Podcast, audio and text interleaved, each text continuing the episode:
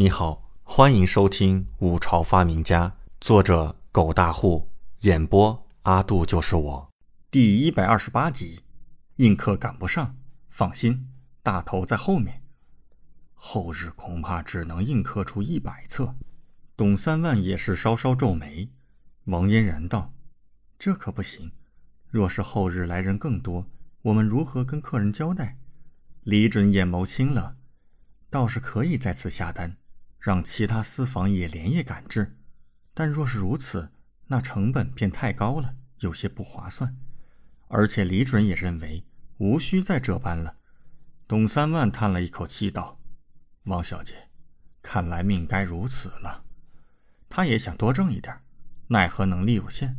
王嫣然本来喜意满满的脸缓缓的苦下来，转头看着李准。李准道：“董掌柜。”那便尽最大可能吧，连夜赶制，能印刻多少便是多少。鹿鸣书坊今日一鸣惊人，若是免除了垮台的可能，这已经很好了。董三万朝李准抱拳道：“这位公子说的极是，董某的心血算是死而复生了。”董三万是明眼人，瞬间便明白了李准话里有话，大头在后面呢。这《西游记》现在只是第一卷。后续还未出来，那签的合约里面已经说了，后续章回会直接交给鹿鸣书坊，因此董三万内心已经是放宽了。如今知道这《西游记》很有卖力，那他会开始扩大作坊，广招人手，为《西游记》后续做准备。这《西游记》名气已经打响，后续章回无需再借助国子监的名头。因此，后续的《西游记》便是鹿鸣书坊一家独大，到时候才是真正的大展锋芒。鹿鸣书坊的远大前程也才开始。李准的目的达到了，不再纠结。然而，王嫣然却有些不甘心，俏脸闷闷不乐。二人回去的途中，王嫣然坐在马车里，看着李准，一脸忧郁道：“李准。”难道没有其他办法了吗？我不甘心。李准看了他一眼，轻轻敲着白扇道：“不必不甘心。从一开始，我们的目的便是扶持鹿鸣书房，为《西游记》后续做准备。如今鹿鸣书房已经进入大众视线，一鸣惊人。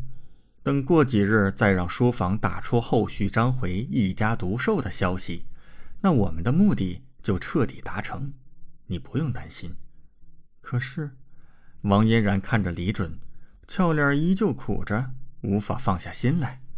李准摇头道：“你别忘了，金鸿书坊那边也算是我们的生意，我们现在算是在跟自己作对。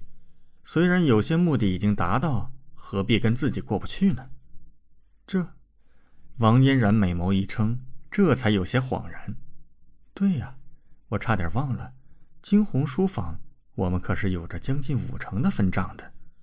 若是我们这般做，最后让金鸿书坊印刻的书册砸手里，那我们亏大了。王嫣然一念想起，顿时柔意一拍自己的脑袋，精致的俏脸拔满红晕，煞是可爱。李准看着，嘴角笑意更深。马车到了王府门口，李准缩在马车内，王嫣然左右看了一眼。悄然下车，女子待嫁闺中，与男子同乘一车，这可有伤风化。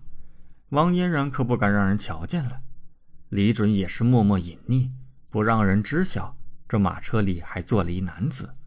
不过，这时门口传来王府下人的声音：“小姐，金鸿书坊的东家和掌柜来了，都在客厅等着小姐呢。”啊！王嫣然吃惊。立刻跑回马车，探头轻声问道：“李准，怎么办？他们真的来了？”李准听见，自然笑了笑：“无非是和鹿鸣书房有关。你只要告诉他们，你不是在跟自己过不去，让他们安心处理生意便是。”王嫣然合手，雪白的下颌轻微一动：“好，我明白了。”说完，挥挥手，迅速跑进王府。李准轻轻掀了车帘一角。看了一眼王府大门上的匾额，那“王府”二字很有一股沉重感，他眼神微微荡漾，随即敲敲车厢，示意车夫启程。感谢您的收听，请继续收听下一集。